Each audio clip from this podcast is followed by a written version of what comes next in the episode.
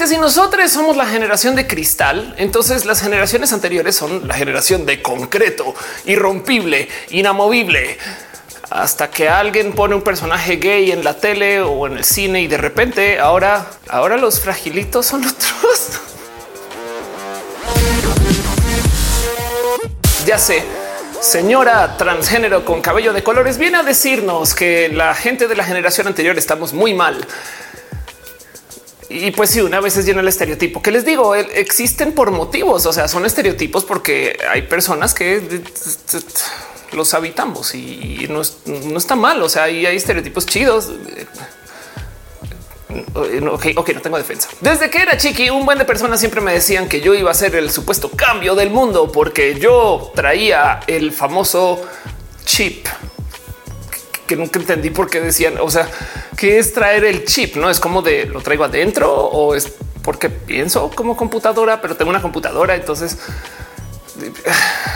y por supuesto, si a ti te crían diciéndote que eres el cambio de la generación, que piensas como debería de pensar la gente y que representas el futuro y esas cosas, pues luego causa un poco de shock cuando ves que mucha gente dice que no, no lo eres, que de hecho la gente te odia por ser millennial y, ya. Y pinches millennials. Es más, no solo es que la gente millennial estamos al parecer mal, sino que arruinamos todo, todo. O, sea, de verdad vean la lista de cosas que se supone que hemos arruinado por ser millennials. Todo.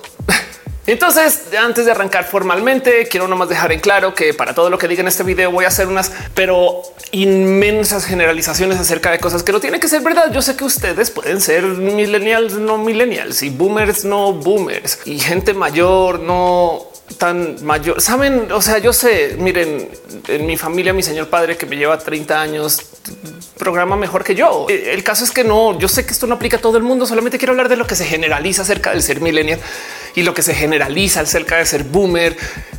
Eso de la generalización, no necesariamente de la realidad de ustedes no es personal, no se lo tomen personal. Esto es YouTube, se lo van a tomar personal. Pero hablemos de esto. ¿Qué es ser millennial? Pues millennial es ser una persona que pertenece a la generación Y, así como hay personas de la generación X, hay personas de la generación Z que creen que entre X y Z hay otra letra. Y. Pero también se nos suele decir millennials porque somos las personas que nacimos alrededor del cambio del millennial. O sea que nos tocó vivirlo como en edad adulta, como que entramos al mundo más o menos con el milenio. Por consecuencia, la gente millennial depende de donde haya nacido y de cómo lo vean. Más o menos se nos puede generalizar como la gente que nació entre 1980 y como que el 96. ¿Por qué no el 2000? No sé, pero dícese del 96 como el último año en el cual tú eres millennial y de ahí en adelante eres de la generación Z, cual quiere decir que entonces ya hay gente millennial de 40 años como yo.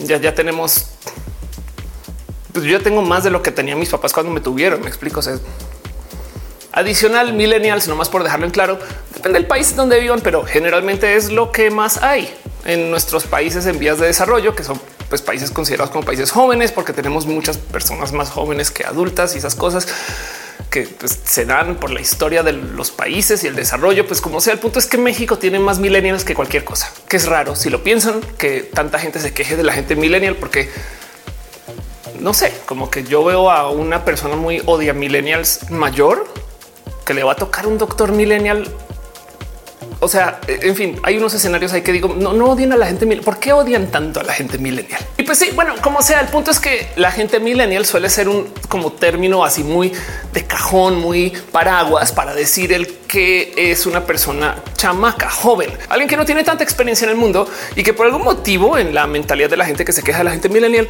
debería tener tanta como la gente mayor y adulta que lleva mucho. Bueno, yo también. Ok.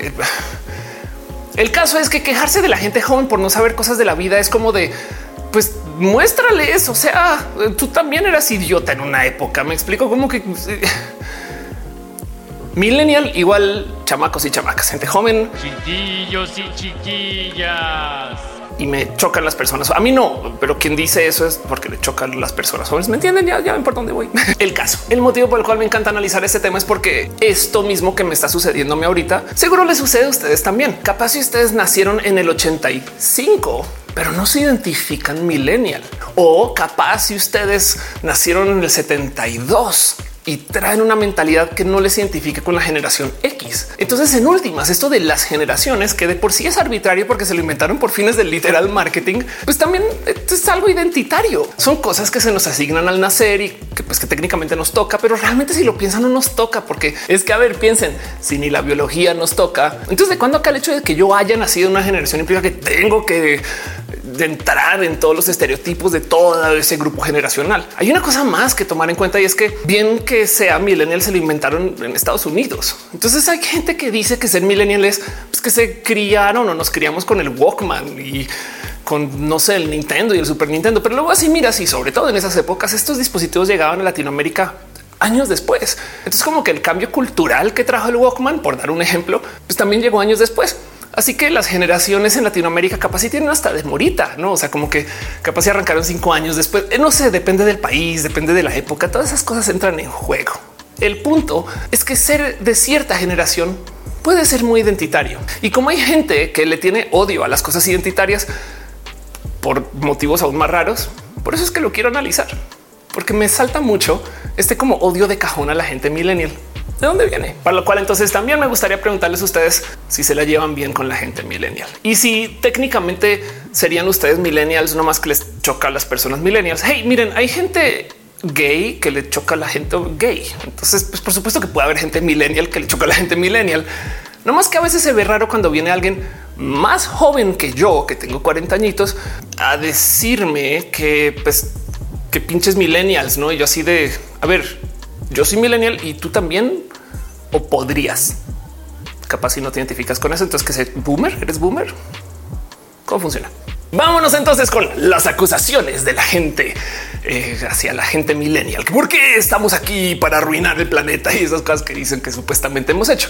Como por ejemplo, hay gente que insiste que la gente millennial arruinamos el queso, el cine, la democracia, todo lo que existía en el mundo. Al parecer, ahora con la gente millennial enfrente ya se falta. Ya, ya, adiós, bye. Gracias, gente millennial, por arruinar el cine, porque ahora me que aguantar el ver mujeres en las pelis y es como de a ver, yo qué encima de que supuestamente arruinamos cosas por nuestros patrones de consumo. También se nos acusa, por ejemplo, de ser la generación del yo. Es que son egoístas por millones de motivos que no quieren tener hijos, que están siempre pensando en ellas, que cuando llegan a un trabajo quieren como que tener el mejor puesto posible y es de se están escuchando, no? O sea, quién no quiere tener el mejor puesto posible? Cuando, en fin, yo, yo, yo soy la generación del yo.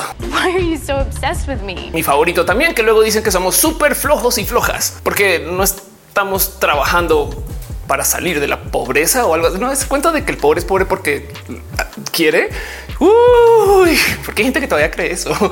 Pero el punto es que se supone que la generación millennial somos una bola de flojos, no porque no le cambiamos las horas que tocaba como la gente anterior o de las generaciones anteriores. Hay algo hay que decir acerca de cómo, eh, en fin, en fin. La acusación más grande, por supuesto, es que somos una generación con dudas, preocupaciones que nos importan las personas que nos rodea, pero al nivel de que ahora ya es como tóxico. Usando una palabra que capaz ya han visto ustedes en el Internet, que es woke. Despiertos, despiertas, progre, que somos la generación que queremos como que progresar, que me deja la duda de si las generaciones anteriores entonces son las generaciones regre. En fin, las quejas contra la gente millennial son sin fínicas, sin fin.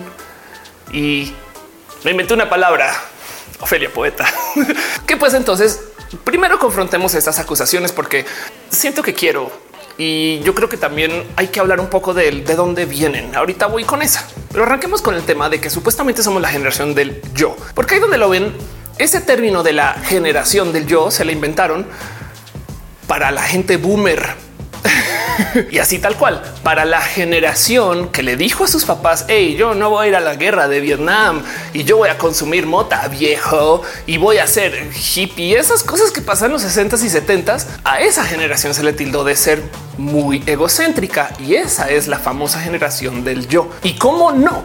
La generación boomer es la generación del boom de bebés. O sea, después de la Segunda Guerra Mundial, vuelven todas estas personas a casa y dicen, ¿sabes qué hay que hacer después de ver tanta desolación y destrozo y tantas cosas graves que vi por allá en Europa? procrear y nace una generación inmensa de gente que no había existido en el planeta. Y entonces a raíz de eso es que aparece un grupo tan grande de gente que mueven los mercados hacia ellos. Una de las cosas más interesantes de analizar en esto de la economía del consumo es como con la generación boomer iban cambiando los mercados más grandes. Entiéndase, cuando los boomers iban creciendo, que nacieron más o menos en los 60, creció como nunca el mercado de productos para bebés, porque pues wow, muchos bebés, entonces hay que hacer muchos pañales y esas cosas. Pero luego en los 70s y 80s fue cuando fue el boom de los vehículos, porque ya están comenzando a manejar los boomers. Y entonces podemos seguir con cosas que crecieron en los 90s, en los 2000 ahorita estamos en el boom de lo que tenga que ver con lo medicinal, porque están viejis hay mucha demanda por consumo de temas de cosas hospitalarias y además la pandemia. Pero bueno, pero el punto es que la gente boomer vio como el mundo siempre les miraba para decir qué opinan ustedes, qué es lo que más hay o había, porque luego esos boomers pues, tuvieron muchos hijos, sobre todo en estos países en vías de desarrollo. Entonces ahora la generación milenial es lo que más hay. Y yo creo que hay algo que puede ser todo lo que está pasando, pero ese es el tema, que la generación boomer está muy acostumbrada a que se trate de ellos, porque todo se trataba de la gente boomer a medida que iban creciendo, hasta que no. Porque luego la otra cosa que quisiera confrontar acerca de lo que se dice la gente millennial es el cómo se supone que somos una generación de gente floja. Wow, porque esta sí es bien injusta. A ver, ya es que no trabajan, es que no están saliendo adelante en sus empresas, porque claro, como llegan queriendo cuidar el medio ambiente y no sus trabajos, entonces se enfocan mal. Y luego así miras y pues por si no se han dado cuenta, la generación millennial fuimos la primera generación en una larga historia generacional que fue más pobre que la generación anterior. Y no más por dejarlo en claro, el pobre no es pobre porque quiere. Saben, el motivo por el cual nos empobrecimos como generación es gracias al desorden económico que se hizo. Y miren, ¿En qué podemos decir si es que los milenios están trabajando? Pero la verdad es que no. Salimos de nuestras universidades y ya nos había golpeado tequilazo creciendo si viven en México. Y luego este tema de las .com, 9-11, todo esto que pasó en Estados Unidos, que fue como en los 2000, 2001. Entonces el mercado no estaba tan bien. Estoy hablando del mercado de economía global, ese tipo de mercados. Pero luego para la gran mayoría de la gente la generación millennial, cuando comenzamos a trabajar en 2007-2008, hubo la crisis económica global más grave desde hace muchos años, lo cual quiere decir que no hubo trabajos para nosotros en nuestros primeros años laborales. Ustedes puede que no lo sepan, pero este cuento del becario o pasante sin salario, eso es un invento de la generación anterior para que la gente millennial, cuando entremos a trabajar, no nos paguen. Wow. Pero entonces después del 2008 hubo crisis económica en México, crisis económica en Venezuela, crisis económica en Argentina. Y aquí estoy hablando solamente de las que sucedieron en Latinoamérica. Porque bien que podemos seguir con, por ejemplo, como el 2015, una crisis monetaria en China, y que también cambia muchas de las dinámicas del cómo funcionan nuestros mercados laborales aquí. Esto sí impacta, sí importa. Y si no fuera suficiente, luego de haber sobrevivido todo ese desmadre de crisis económicas, llega la pandemia. Entonces, si lo piensan, la generación milenial no hemos tenido 10 años de estabilidad económica como la tuvieron las generaciones anteriores, que fueron más de 10 de paso, y por consecuencia todavía seguimos como arrancando, no más que ya, estamos entrando a los 40 años. ya sé, ya sé que mucha gente cuando yo les hablo de este tema, lo primero que dicen, pero es que yo, Felia, en mi época me tocó Vietnam y, las cosas graves que pasaban en los 70 no era fácil en ese entonces. Si vas y miras y resulta que desde como los 50 hasta los 90 había crecimiento económico global, no necesariamente estable, pero creciente. Nunca hubo una gran crisis económica global que tumbara las economías como está sucediendo ahorita. Y si bien ahorita nuestra economía global es más grande que lo que se daba en esos entonces, la, verdad es que la pues como economía creciente es la que da ese sentir de estabilidad. Tú podías invertir en algo esperando que unos 10 o 20 años eh, o sea, hubiera tanto crecimiento garantizado. Si usted le preguntan a cualquier persona boomer o mayor para ese chiste, existe la noción de que los mercados de bienes raíces siempre van a crecer en valor. Yo soy millennial, ya he pasado por tres crisis de bienes raíces en mi vida.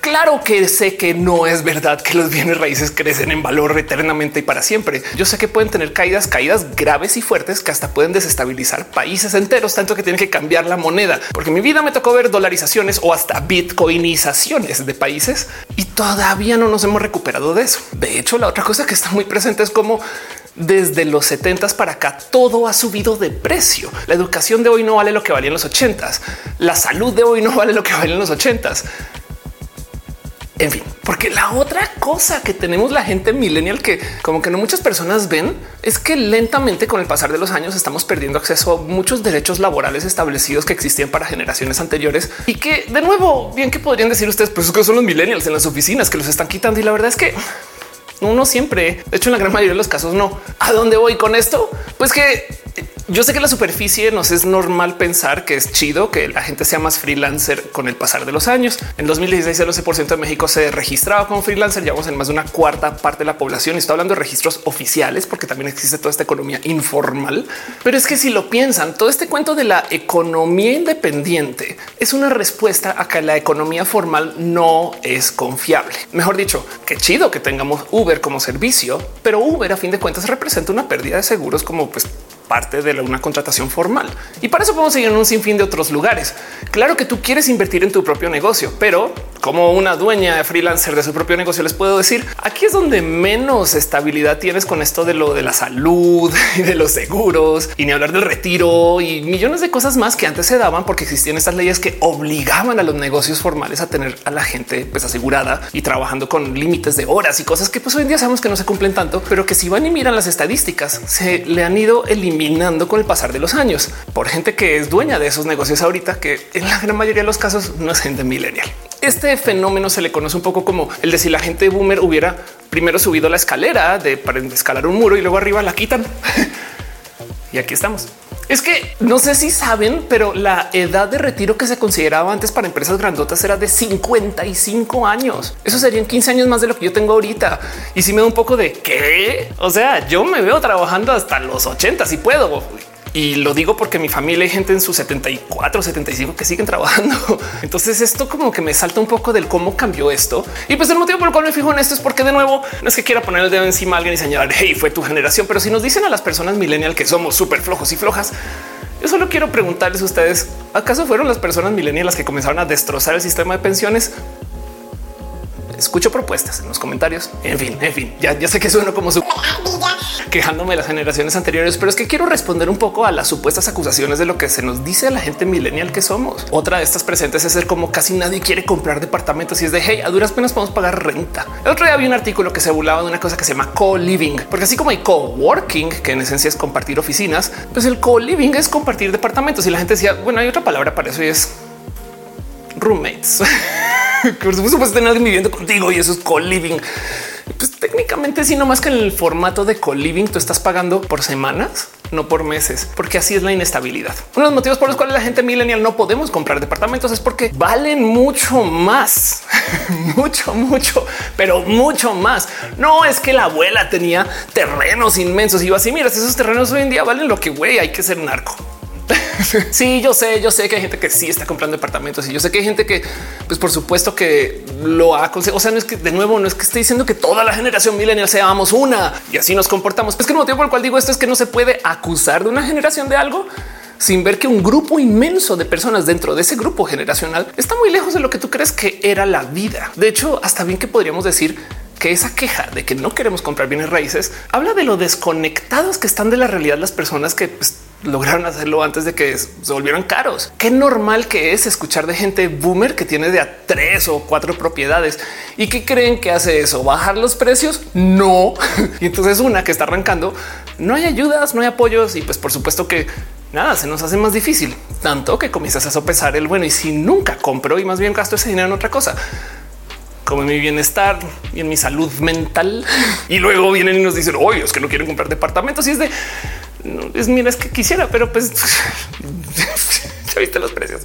El caso, ver el análisis de lo generacional desde el ojo de alguien que está en esta generación de donde llega la queja, pues te cambia un poquito la perspectiva sobre decir tengo un sesgo titánico porque también me considero e identifico millennial. Pero pues para estos artículos que dicen que la gente millennial arruinamos el cómo se consume la comida, muy normal toparte con comentarios que dicen cosas como pues y si nos pagan para que podamos comprar comida de lujo. Es que sí es un hecho que tenemos menos. Y miren, encima de todas estas crisis económicas mundiales, prepárense para lo que le viene a la próxima generación con el cambio climático. Pero bueno, el tema es que quiero analizar un poquito el ¿De dónde viene esta queja? Exactamente por qué salta tanto que nos vaya mal y aparentemente no queramos que nos vaya bien porque piensan que todo el mundo puede y da un poco de raro en la vida por fuera del análisis generacional. Si esto fuera una persona muy pudiente quejándose de alguien que pues, no tiene acceso a tanto, pues obviamente que se queda claro que es un tema de privilegios y se acabó. Pero en este caso en particular me quedan muchas dudas y sobre todo porque una de las cosas que me dicen a mí hoy, yo ex de la generación del chip, es que soy parte de la generación de cristal. ¿Qué, quiere decir que alguien sea la generación de cristal? Uno, que supuestamente somos más débiles porque nos quejamos. Y entonces ahí yo nada más pinto una raya así sólida en la arena, porque digo, ¿cómo que más débiles? Güey? Débil es quedarse callado ante las injusticias. Entonces, alzar la voz frente a las injusticias, por pequeñas que sean, eso requiere de más fortaleza. ¿Cómo que más débil? Además, sobre todo viendo como aún la gente que no está en la generación de cristal, híjole, las quejas que ponen cuando alguien usa lenguaje incluyente, cuando aparece una persona con el cabello de color diciendo algo en una película o como decidieron no ir a ver Buzz Lightyear porque había un beso lésbico. Es neta, no que no que los ofendiditos son los de la generación de cristal y ahí están no haciendo panchos titánicos o bombardeando lugares porque mencionaron a un Jesús gay o si de wow, como pues por supuesto que también les molestan cosas. es que saben que hay una cosa que me sorprende mucho de esto de los temas de la diversidad y es que como yo hablo mucho de esto en público, a veces le tengo que decir a la gente, pero pues gente adulta, no? Oye, por favor, no discrimines. Es como de en qué momento esto es una lección de gente. O sea, que esto no, no sería enseñar en el kinder. No seas violento, Carlitos. Ya pero ahí vas. Y entonces como que tú ves estas raras dinámicas donde le tienes que decir a la gente, oye, por favor, no maltrates a personas y se voltean y te dicen, me estás obligando a pensar como tú. Eh? O sea, no te gusta que la gente no piense o que piense diferente. Y es de no, yo solo te estoy diciendo que no seas una persona violenta, pero bueno, el caso, el caso, el caso. una de las cosas que me he dado cuenta acerca de todo esto de la queja de la generación de cristal es que la queja viene de alguien que le molesta que nos molesten las cosas. Dije algo lógico, o sea, nos molesta o les molesta que les molesten las soy youtuber. lo que quiero decir es que lo que te choca te checa y el que se quejen de que hay gente de la generación de cristal que alce la voz, deja la pregunta de entonces esperan que no digamos nada frente a las injusticias. Según la mentalidad de estas personas, lo que están diciendo es que si tú aguantas, entonces eres súper fuerte y, como que entiende uno un poco ese comentario de dónde viene. Pon la otra mejilla. A mí no me mueve nadie. Yo soy quien soy. En vez de simplemente decir, sabes que no me maltrates porque pues, porque yo también soy persona, no? Y ahí hay algo ahí que pues definitivamente sí me gustaría decir que es generacional, no más que es otro tipo de generación en vez de boomers versus millennials. Pero ahorita voy con esa también. El tema es que para mí es claro y evidente que la queja de la generación de cristal es injusta porque las quejas pues de por sí están paradas en falsedades y mentiras, como el tema de que supuestamente somos más flojos cuando vas y miras y trabajamos más y que supuestamente no queremos entrar en la vida de adultos, que yo no sé qué significa eso, pero vas y miras y es que igual aún si quisiéramos no hay dinero. Hey, ahí les pasó un pequeño eh, datito de información. ¿Sabían que los hombres en espacio público hablan más que nosotras las mujeres? Existe esta leyenda de que supuestamente las mujeres hablamos más porque somos más chismosas y que el cerebro de la mujer está hecho diferente y todo eso, es falso, es totalmente falso. Estadísticamente hablando, un buen de estudios han topado que realmente son los hombres quienes hablan más y ojo aquí, hasta interrumpen más a las mujeres. Entonces, ¿de dónde viene la leyenda que las mujeres son súper chismosas y que no la pasamos hablando todas las esquinas? De que los hombres se quejan de que hablamos demasiado. Lo poquito que logramos hablar ya les molesta. Entonces, traigo eso al análisis generacional para pensar que pues igual y también de ahí viene el tema de la generación de cristal. Lo poquito que podemos decir acerca de las injusticias de lo que está pasando y la cantidad de cosas que están rotas, eso molesta y deciden entonces reducirlo a los ofendiditos. Y hay gente que vive de esto genuinamente no es que quieran tener la razón, sino que quieren demostrarle a la gente progre que a mí no me manda nadie. Esto es gran parte del motivo por el cual mucha gente no quiere ni siquiera escuchar el lenguaje incluyente, porque sienten que es como que alguien joven le está diciendo a alguien mayor acerca de algo y eso no les gusta. Esto es chequen, vaya, es una miradita que hay gente que no más quiere tener la como razón generacional. Es raro, pero existe. Y entonces mi pensar acerca de lo generacional es que más bien esto viene del hecho de que a la gente mayor, al parecer, que es quien quita que sea más bien un tema de que no les enorgullece mucho lo que está sucediendo ahorita. De muchos modos no les impacta, pero no entienden por qué a nosotros nos molesta que sí nos impacte. A ver, pónganse a pensar acerca de todas las crisis económicas y los desmadres que hay con todo lo sucedido con esto del desorden laboral. Todo eso es creación de la generación anterior y nos está haciendo daño. Y es que en últimas, si alguien viniese a quejarse de que tenemos un problema de educación, ¿quién nos educó? No fue la gente millennial, me explico. Así que hay algo ahí del cómo siento que lo que realmente está sucediendo es que nos están culpando de sus propias metidas de pata que las ven reflejadas aquí, pues porque creciendo estamos más desprotegidos y desprotegidas y literal nos impactó más. Es que nunca tuvimos ahorros para poder sobrevivir a una crisis económica porque ni siquiera estamos trabajando. Y ya sé, ya sé que muchas personas más decir, pero Ophelia, a la gente boomer también le impactó lo de la foba proa los, el tequilazo y todos estos, pero sí, yo sé que sí, pero el punto es que yo me quiero enfocar en la queja, porque si esto nos impactó por igual, entonces ¿por qué la gente floja y con problemas y que no quiere entrarle a lo de adultos? Pues somos nosotras las personas millennials y ahora la gente de la generación Z. ¿Sabían ustedes que un par de estudios topan que quien se ofende más por lo menos en el Internet, son las personas de las generaciones mayores. Y ahí les va el motivo. Esto es muy como fácil de observar. No solo se ofenden de lo que les ofende a las personas mayores, sino que se ofenden que la gente joven también tenga ofensas. Entonces tienen como una doble fuente de ofensa. Son personas con más ofensitud. Mejor dicho, la gente de la generación de concreto, estadísticamente hablando, es quien más se queja. Y esto hasta nos hace sentido con el estereotipo del señor mayor de pues, que solo se queja, pero no es lo que nos dicen las historias. Vamos a los medios y los medios siempre dicen los millennials están destrozando aquello. Claro, porque esos medios le pertenecen a gente mayor. Y lo mismo en redes. Y lo más interesante de todo esto es que estos estudios que están buscando el quién se ofende más y que descubren que son las personas de la generación de concreto, que son pues, las personas boomer o las personas de la generación X, pues eso es un estudio que viene de un análisis del narcisismo. Lo que te choca, te checa. Hey, hay una muy bonita TDX acerca de cómo estos supuestos millennials de los cuales tanto se quejan, estadísticamente hablando, no existen. O sea, también para rematar hay una como real desconexión entre lo que dicen que somos y lo que sucede, como que sobre todo en el tema de edad, como que ya somos personas muy mayores como para que nos digan es que no están trabajando y es de güey, el mercado laboral ahorita es imposible. Miren, yo soy transgénero. La tasa de desempleo trans es del 90% de suerte. Tengo YouTube. Gracias por apoyarme. Les quiero un chingo. Gracias por venir a mis shows. Pero a veces también queda este wow. De verdad que nadie quiere trabajar con una persona trans. Eso es culpa de la gente trans. No, pues dejen de echarnos la culpa. Caray, mismo con el tema de mujeres, gente de la diversidad. Es como de somos la generación donde hay más gente abiertamente LGBT y entonces encuentran cualquier excusa para no darnos seguros, para no contratarnos, para sacarnos de hasta de hogares. Y es como, pues, pero ¿por qué no trabajan más porque pues porque ustedes no nos dan trabajo. Me explico. Entonces, pues nada, emprendemos y técnicamente eso no se ve como pues un avance porque de nuevo no tenemos seguros, no tenemos pues, formas estándares o formas formales de trabajo. En fin, en fin, el caso es si dejaran de joder. Mandos, mandos Ofelia tarjeta amarilla.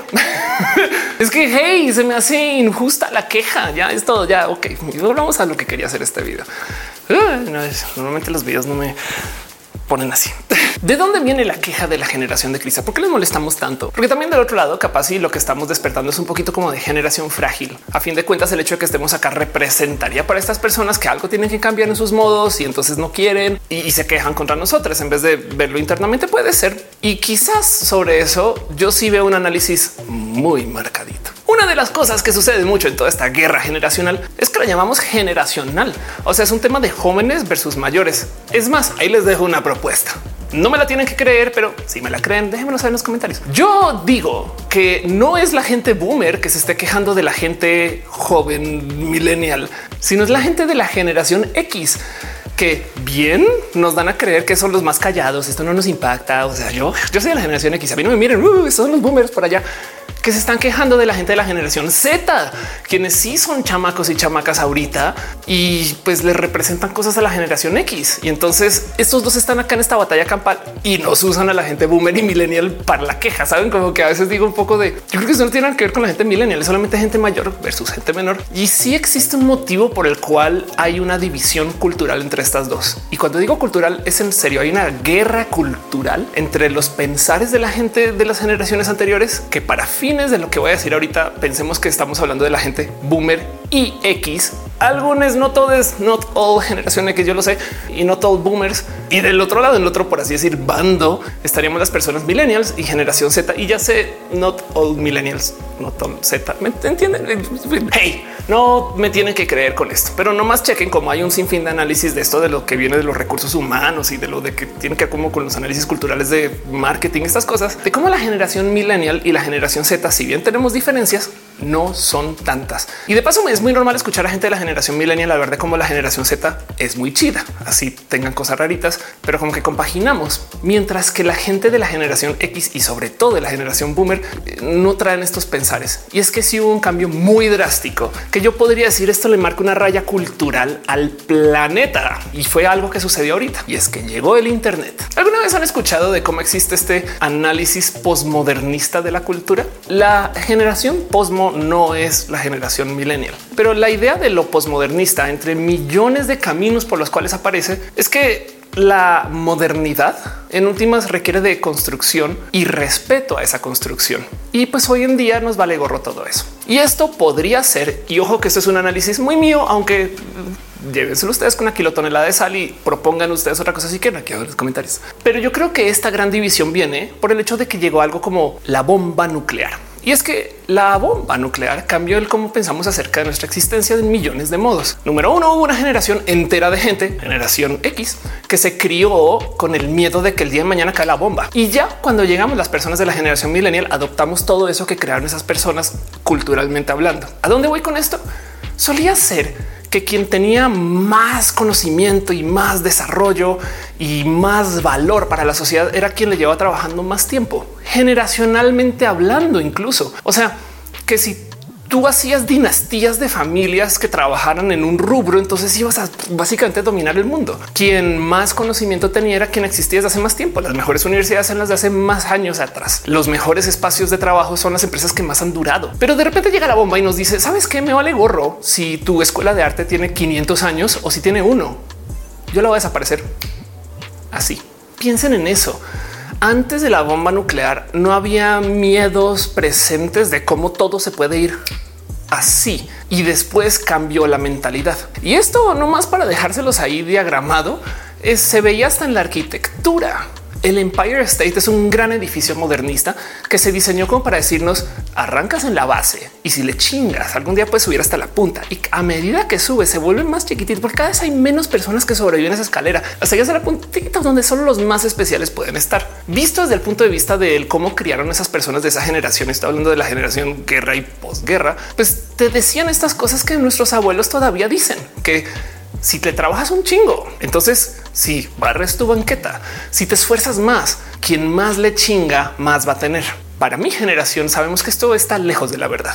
Hay gente que no la ha chingado nunca en vida y son muy exitosas influencers logrados, youtubers con mucho varo o simplemente gente que lo tiene todo porque lo tuvo todo y ya y nunca le chingaron en la vida. Cuando yo estudiaba en la universidad, todavía me decían que era quien más estudiaba, quien mejor le iba. Y luego te dabas cuenta que había gente que tenía como un como talento para esto del aprendizaje y ya, o tenían talento para esto de lo social con profes y ya. Y yo sé que esto existía desde antes, pero es que la enseñanza que predominaba en la cultura modernista era que quien más historia tuviera y más desarrollo tuviera, entonces más iba a poder hacer en su vida. Cuando llega la bomba, o más o menos en esta época, llega toda esta mentalidad postmodernista que básicamente nos dice que si todo se puede ir así, entonces qué importa construir?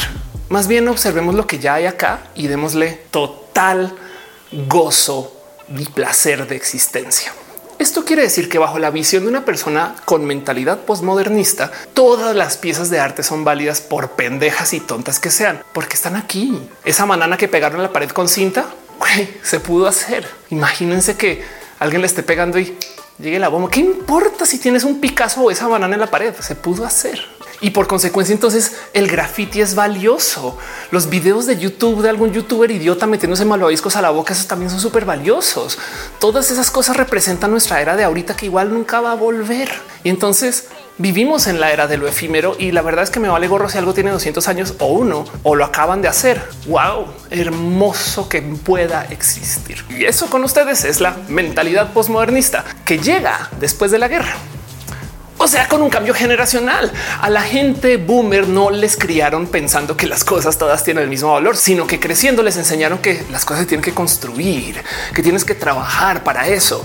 Y de hecho, por eso es que causa tanto shock cultural una película como la de Wall Street en los ochentas, hecha para boomers, que les decía, ¿sabes qué? Es que no se trata de construir, se trata de tener agallas y acceso al mercado. La avaricia es buena y esas cosas que causaron mucho shock en su momento, porque como alguien puede ser así, se supone que tú tienes que cambiar por tu bar o no que te lo chingas de alguien. A la gente boomer les tocó un cambio cultural inmenso. Quieren otra cosa que también cuando yo lo entendí me cayó un 20 muy loco de él, porque son así a veces algunas de estas personas. Si muchas personas de la generación anterior a la boomer fueron a la guerra o se enteraron de la guerra y estuvieron en esta cultura de la guerra, pues esas personas, o sea, nuestros abuelos antes de boomer, se les dijeron que si tú pertenecías a un nicho, te iba a ir mal. Esto es algo cultural de la generación de nuestros abuelos, como que si tú pertenecías a un pequeño grupo de interés, no lo hagas porque son los primeros que persiguen. Entonces, ¿qué es lo que le van a enseñar a sus hijos? No pertenezcas a grupos. O sea, tú sé de la masa, tú sé popular y eso no lo quisieron enseñar a nosotros, pero como vimos en esta era que tiene una dinámica diferente de relacionamiento social, nos vale gorro. Es más, vivimos en la era de la hiperpersonalización. Queremos cada quien ser único y detergente y por consecuencia, entonces ahora pues, chocamos culturalmente. Y entonces el caso es que ahí van dos temas en particular que cambiaron en cultura a medida que fuéramos creciendo y a lo mejor por eso podría uno decir, pues por eso es que no nos entendemos. Pero el cambio más drástico de todos es el Internet, que de lo que más me gusta observar de este tema es que el Internet es un invento boomer. No, no lo inventamos las personas millennials para ser únicos y detergentes. Llegó porque gente boomer quiso interconectar más el mundo, no más que como ya estaban más adultos y adultas, no lo usaron tanto como nosotros, no tuvieron Internet en la escuela. Yo apenas la generación Z hoy en día tiene TikTok desde primaria.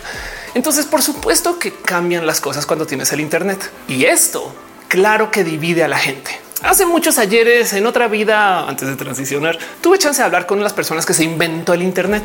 Vinton Cerf, quien se inventó el protocolo TCP/IP, que gracias a eso es que podemos hacer este video y que lo pueden ver ustedes. Y cuando yo le pregunté a Vint Cerf acerca de él, qué es lo que hace que el Internet sea chido, él dice: Mira, ahorita estamos conectando lo que, y ojo, palabras de Vint, lo que él nos esperaba era que llegara tanta gente a hacer estas apps de índole social y las cosas que se han inventado sobre eso. Él dice yo no tengo control sobre eso y ha sido hermoso de ver. Entonces también hay que decir ahí un poco del no sabían qué tipo de bestia le estaban entregando al mundo. Pero sí es verdad que gracias al Internet cambió la naturaleza de cómo trabajamos, cómo nos relacionamos, con quién nos conocemos y sobre todo del cómo pensamos de la sociedad, porque la gente de las generaciones jóvenes siempre van a entender y les va a parecer perfectamente normal que se puede tener acceso a toda la cultura musical de todas las eras de la existencia de la humanidad, gracias a Spotify o YouTube o en fin, Apple Music redes.